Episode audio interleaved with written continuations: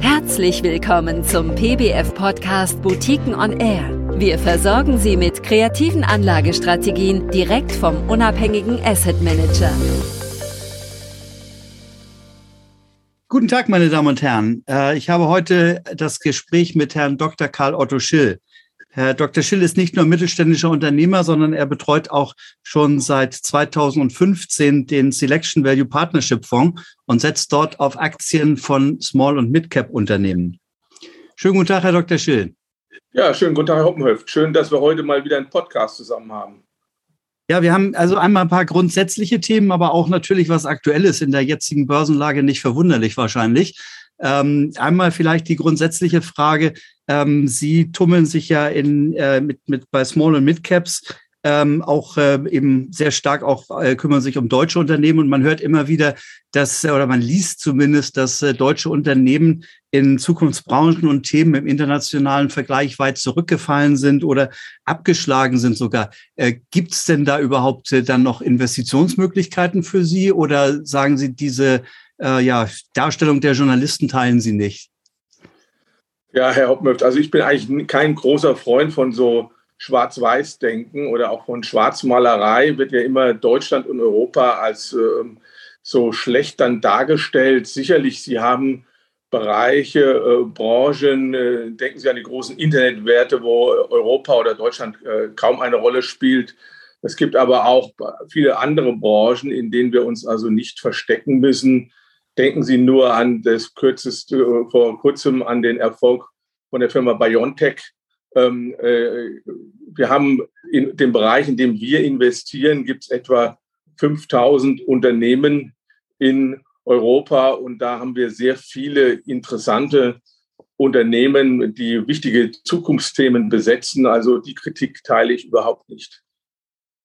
Prima. Also Sie finden dann immer noch einiges zum Investieren offenbar. Auf alle sieht, Fälle. Sieht, sieht man ja auch im Fonds. Ähm, vielleicht nochmal jetzt eher dann die aktuelleren Fragen. Also einmal so richtig äh, perfekt gibt's ja der deutschen Wirtschaft im Moment auch nicht. Äh, und Sie sitzen da auf äh, die kleineren Unternehmen in den Nischen der Megatrends, wie Sie mir mal gesagt haben. Äh, wie schlagen sich denn diese kleineren und mittelgroßen Gesellschaften, die Sie im Fokus haben? Ja gut, das, das derzeitige ähm, Umfeld äh, wirtschaftlich ist herausfordernd und das Börsenumfeld ist noch herausfordernder. Gerade die kleinen Unternehmen äh, sind doch sehr stark abgestraft worden. Und äh, ähm, ich muss wirklich sagen, es hat eigentlich in den meisten Fällen wenig zu tun mit der wirklich operativen Entwicklung der Unternehmen. Ähm, Im Gegenteil, ich bin ja auch immer ein Optimist und ähm, bin ja schon seit vielen Jahrzehnten an der Börse und ich sehe immer auch solche äh, Krisen bergen natürlich auch Chancen. Also wenn Sie sich mal zum Beispiel angucken, wir, Sie sagten ja, wir investieren in den Megatrends, wir ähm, suchen immer äh, äh strukturell interessante ähm, Bereiche. Und ähm, wenn Sie jetzt mal Corona genommen haben als Krise, äh, da, wer hat davon profitiert? Sehr viel natürlich die Digitalisierung oder auch die gerade schon angesprochene Biotechnologie. Oder nehmen Sie jetzt den Ukraine-Konflikt und den Krieg, so schlimm der ist, ähm, äh, der gibt auch wieder Impulse für erneuerbare Energien und ähm, für die Umgestaltung der Wirtschaft, auch äh, klimaneutrale Wirtschaft. Also es gibt immer wieder dann auch Chancen, die diese Krisen ähm, ne, äh, dann ähm, auch bringen. Und ähm, gerade in unserem Fonds, dem Selection Value Partnership Fonds, suchen wir ja Unternehmen, wie Sie vorhin schon sagten, die in den Nischen der Megatrends zu Hause sind. Und das hat uns auch nach Corona gezeigt. Äh, wir hatten sehr gute operative Ergebnisse der Unternehmen trotz Corona.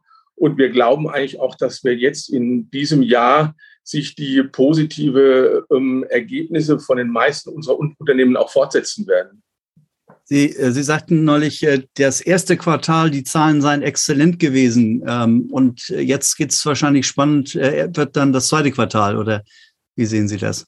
Ja, sicherlich ähm, sind, ist das zweite Quartal wichtig, weil da natürlich ab ähm, April dann wirklich dann schon die Veränderungen durch die Ukraine-Krise deutlicher sichtbar werden. wir gucken aber da auch weniger jetzt auf auf ähm, Umsätze und Ergebnisse, das natürlich auch, aber man sollte es nicht überbewerten.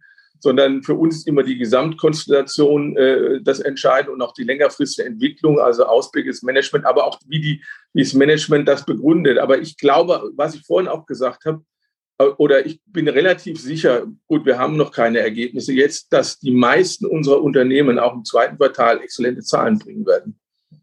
Mhm. Das wird sicherlich spannend. Das äh, wird ja wohl so in, na, in zwei Wochen, drei Wochen geht's los ja. mit den Zahlen. Ja, wir haben jetzt schon, schon in der nächsten Woche fangen die ersten äh, ähm, Bilanzpressekonferenzen an. Da sind wir natürlich auch dann dabei und, und, und hören da rein. Und äh, das geht dann bis Ende August eigentlich. Ja. Okay. Ähm, vielleicht gehen wir noch mal so ein bisschen auf die großen Problempunkte, die aktuell am Markt äh, oder in der Wirtschaft so da sind, noch mal der Reihe nach ein. Ähm, Sie hatten eben schon was gesagt zum Ukraine-Krieg. Da gibt es immer wieder auch dann, dann zum Teil Chancen dadurch. Äh, wie, wie, ist das jetzt generelle Thema äh, Finanzierungslage der Unternehmen? Haben die sich in der Niedrigzinsphase gut eingedeckt mit Eigenkapital oder äh, wie, wie ist da die Lage?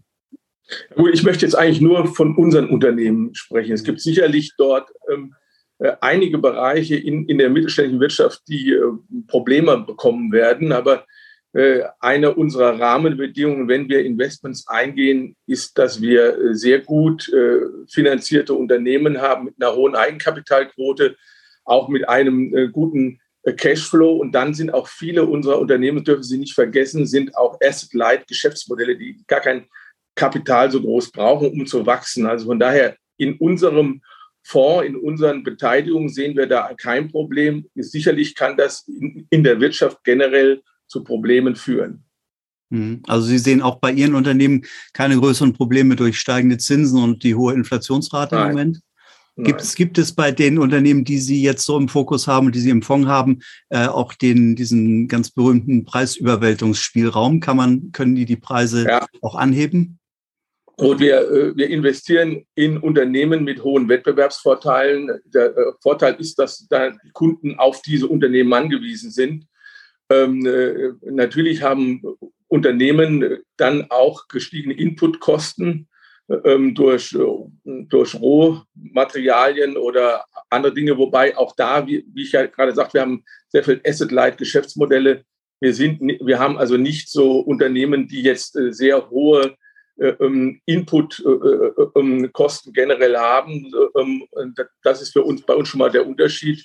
Und dann ist es auch immer ein Punkt, der ein bisschen vergessen wird. Wenn Sie gute Geschäftsmodelle haben, die tun sich sogar in einem inflationären Umfeld leichter, Preissteigerungen durchzusetzen. Warum? Weil es für die Kunden schwieriger ist, ähm, äh, entsprechend ähm, Preisvergleiche zu machen, als jetzt in einem statischen Preisumfeld. Also sehen wir eigentlich auch äh, kein, kein Thema. Wir haben uns alle unsere Unternehmen natürlich auch nach, nach diesen äh, Bereichen dann nochmal angeschaut und hatten da auch keinen Handlungsbedarf. Mhm. Das ist ein guter Punkt, äh, worauf ich jetzt noch eingehen wollte, wäre die Frage, wie Sie aktuell aufgestellt sind. Haben Sie jetzt in diesen letzten Monaten größere Umstellungen im, im Fonds vorgenommen oder sagen Sie, nein, ich bin so relaxed, äh, bei meinen Unternehmen bin ich sicher, die Qualität stimmt und wir sind dabei geblieben und haben nicht viel verändert? Ja, wir, wir haben also äh, ähm, keine Umstellungen vorgenommen. Es stimmt nicht ganz. Wir haben ein Unternehmen aus Schweden, die, die ähm, jetzt im Metall, äh, also Metall als Zuliefermaterial hatten. Also die haben so, so, so Fertigbalkonsysteme gebaut. Sehr interessant übrigens, um auch in, in energieeffiziente Häuser zu bauen. Die haben wir rausgenommen, weil wir nicht wussten, äh, ähm, die haben sehr hohes Auftragsbestand, äh, weil wir nicht wussten, ob die diese Metalle alle gehatcht haben und äh, sind dann rausgegangen. Das war das einzige Unternehmen, was wir rausgenommen haben. Dann hatten wir jetzt allerdings zwei Unternehmen, die ähm, wieder übernommen worden sind in dieser Phase. Das ist natürlich für viele strategische Investoren eine interessante Zeit heute. Wenn die, die Kurse der Unternehmen unter Druck sind, dann kommen gleich die Strategen und sagen, jetzt endlich kann ich mir das Unternehmen komplett kaufen. Und das war bei uns bei zwei Unternehmen der Fall. Einmal bei einem englischen Unternehmen, die CareTech Holding und dann bei einem französischen äh, Softwaredienstleister. Ähm, äh, das, ist, äh, das war eben so. Und da haben wir also dann ähm, natürlich Handlungsbedarf auch gehabt, um neue Unternehmen reinzunehmen.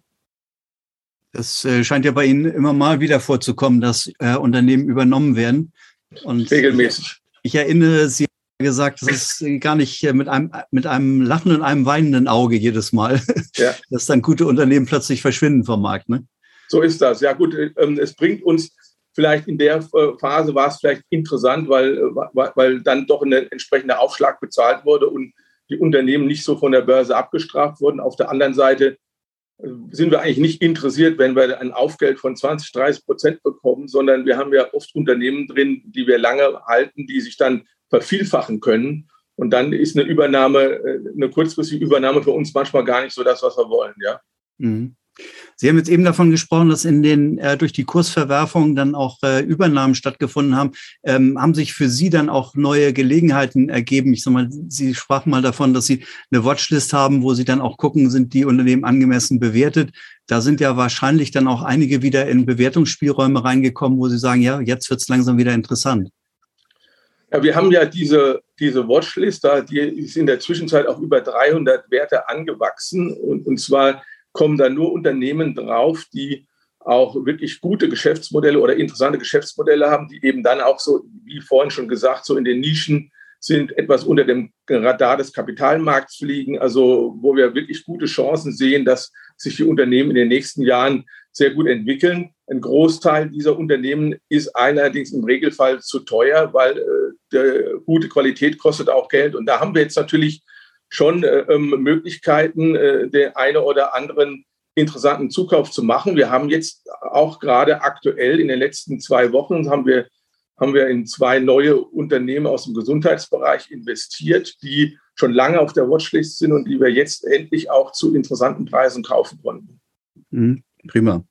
Ja, vielen Dank. Ähm, dann äh, da hat sich ja dann doch einiges getan. Aber ich glaube, so generell Cashquote ist für Sie eigentlich normalerweise kein großes Thema. Ne? Sie investieren wahrscheinlich nur dann neu, wenn Sie andere Unternehmen entweder übernommen werden oder die verkauft werden mussten.